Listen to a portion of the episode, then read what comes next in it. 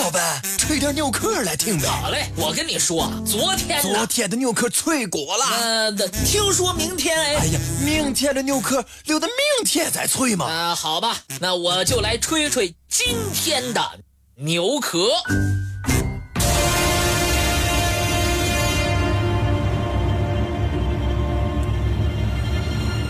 诺曼底登陆是人类战争史上规模空前宏大的登陆战役，它击溃了希特勒所谓的大西洋壁垒，使德军陷入两线作战的困境，决定了德国纳粹在二战中的彻底失败，因而它被世界历史永远的记载。可是。为什么要在一九四四年的六月六日六点三十分进行呢？这里面大有文章。一九四一年夏天，希特勒的侵略扩张嚣张到了极致，从北极圈以北，南至比利牛斯山脉，东至维瓦斯河，西达大西洋之滨的半个欧洲，均成为德国的囊中之物。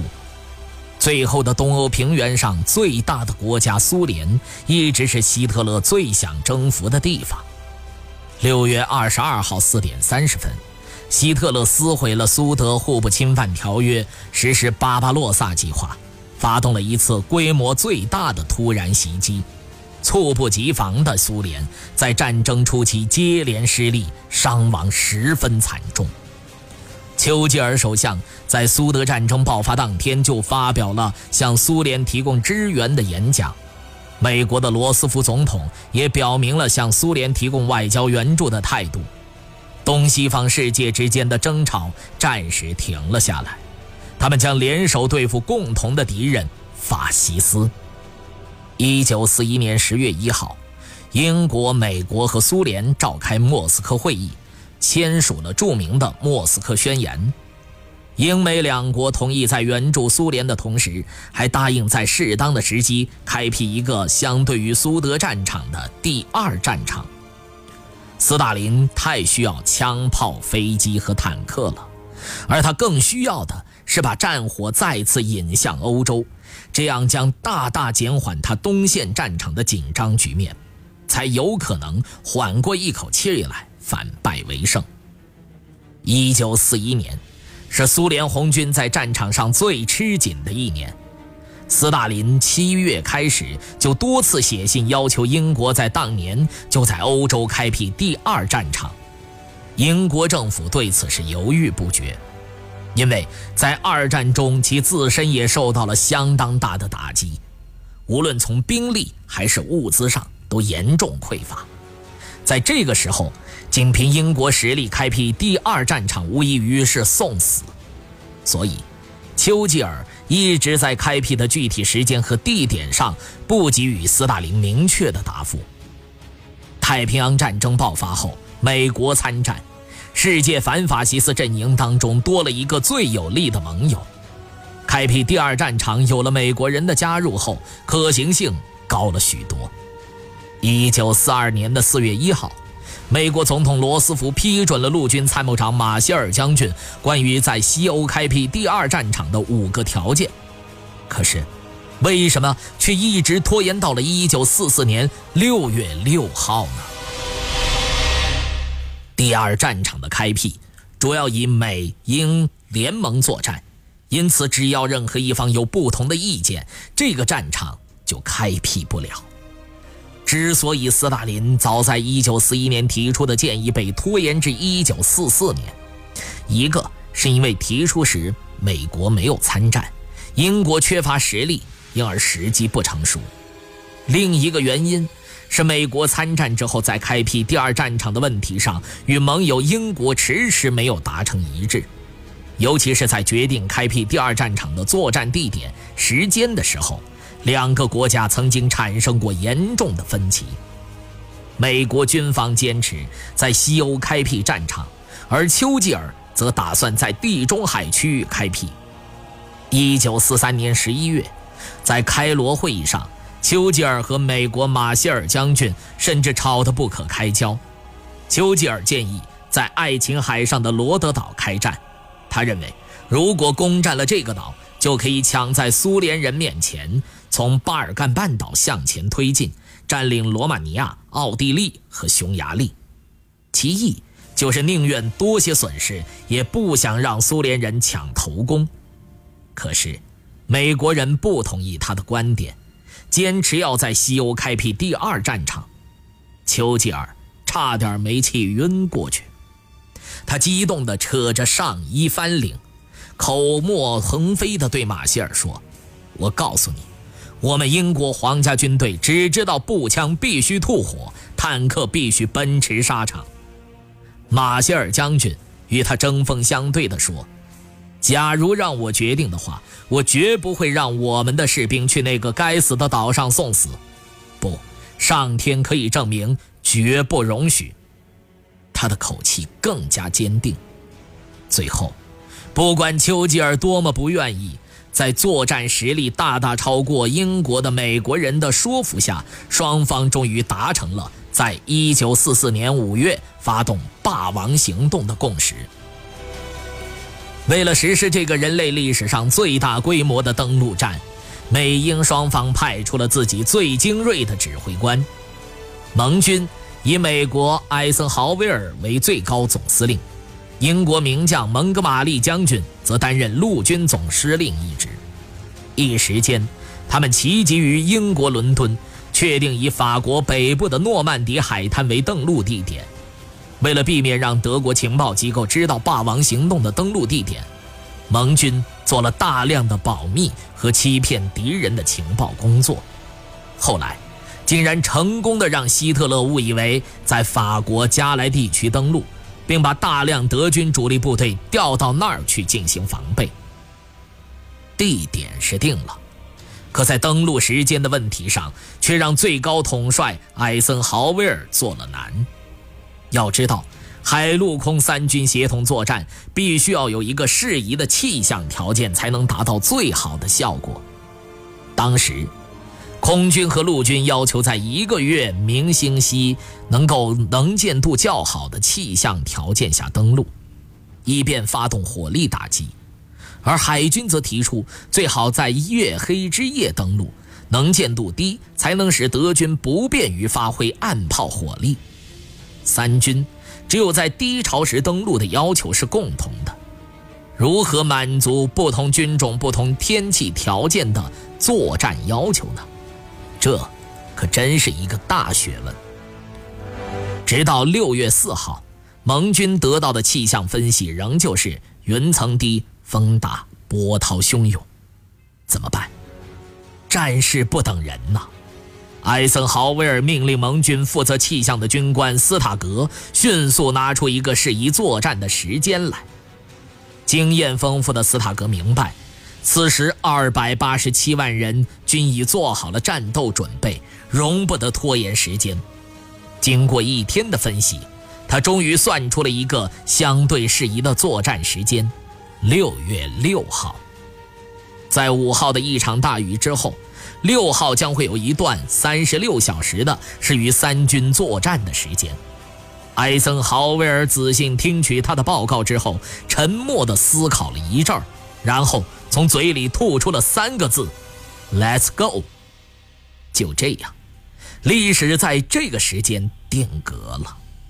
一九四四年六月六日。六点三十分，庞大的海陆空三军共二百八十七万人，如潮水一样向希特勒吹嘘的大西洋壁垒奔去。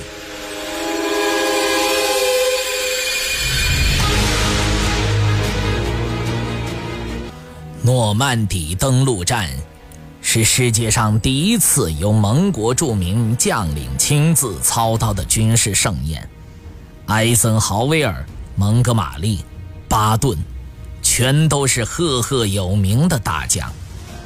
在他们的领导下，诺曼底登陆像一把致命的匕首插向第三帝国的心脏，其缜密的战术配合，出奇情报战的胜利。超低的伤亡率，无一不显示出精兵强将们在军事上的完美演绎。不过，如同世界上没有什么事物是完美的，整个诺曼底登陆战中仍然显示出战术配合的欠缺。巴顿缺口就是其中最典型的一例。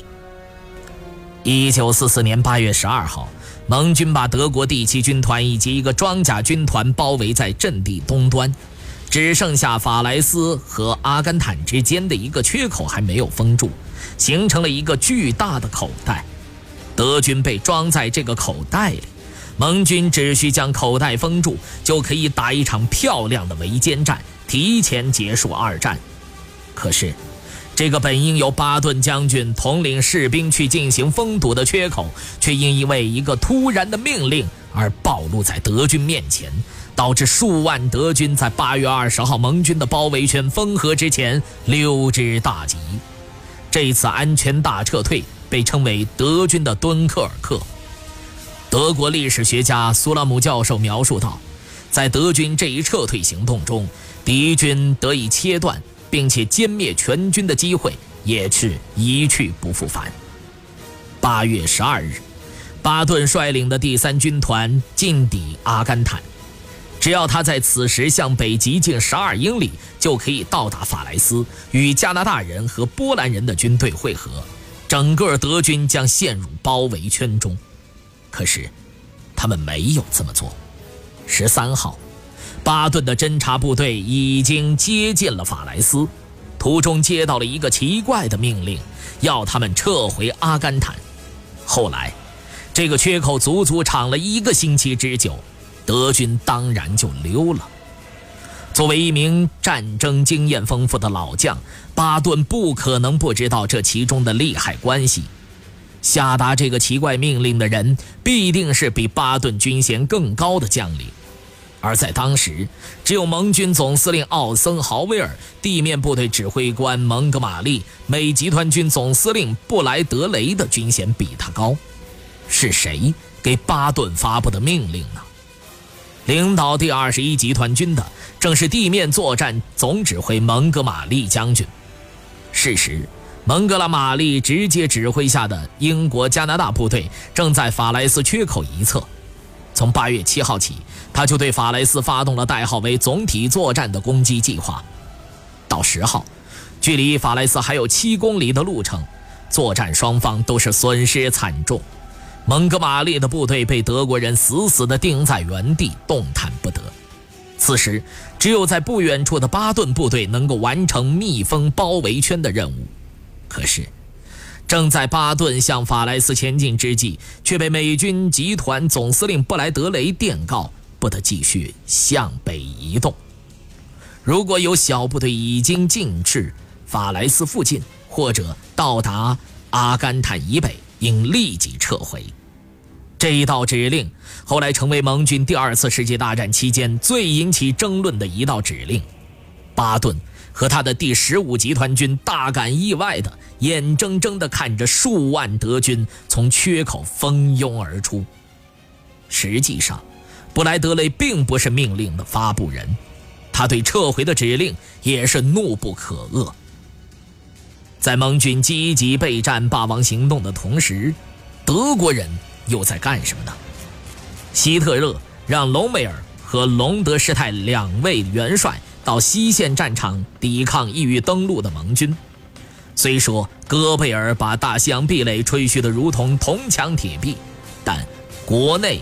有作战经验的高级将领都明白，德国一旦开始两线作战，就是失败的开始，而这个失败已经是在所难免。对此，德国反情报机构负责人威海姆·卡拉瑞斯早已明了。早在四年前，他就加入了反纳粹的黑色管弦乐队组织，并且成为其中的灵魂人物。他们一直努力设法得到美英等国的支持，致力于除掉希特勒，早日结束战争。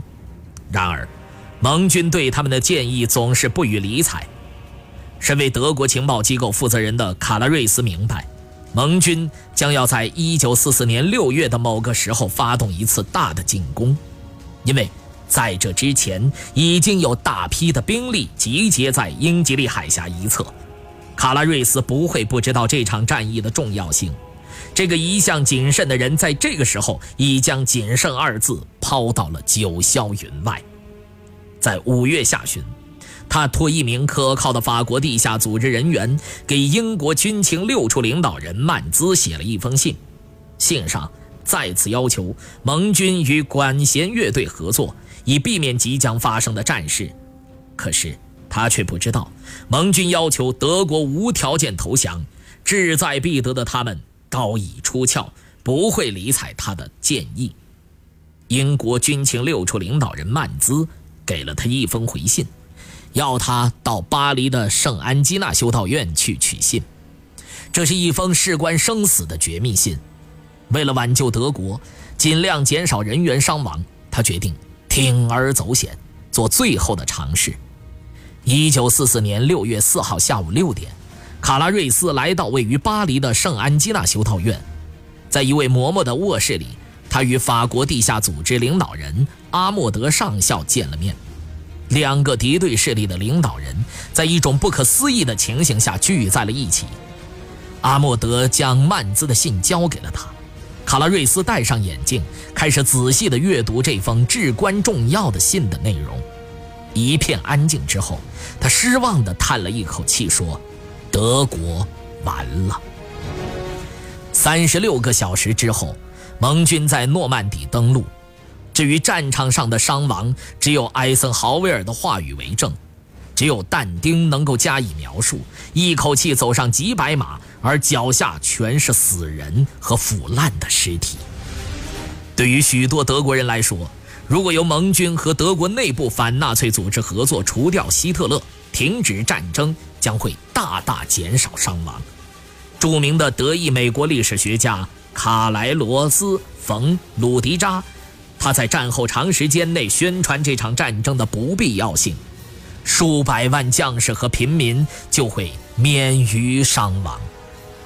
众所周知，德国国内在战争后期已经有许多人在反对希特勒。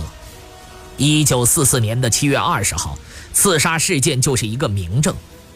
可惜的是，盟军的目的是要彻底摧毁这座城。扫除一切纳粹分子及其精神，因而第二战场的开辟必须而且要彻底。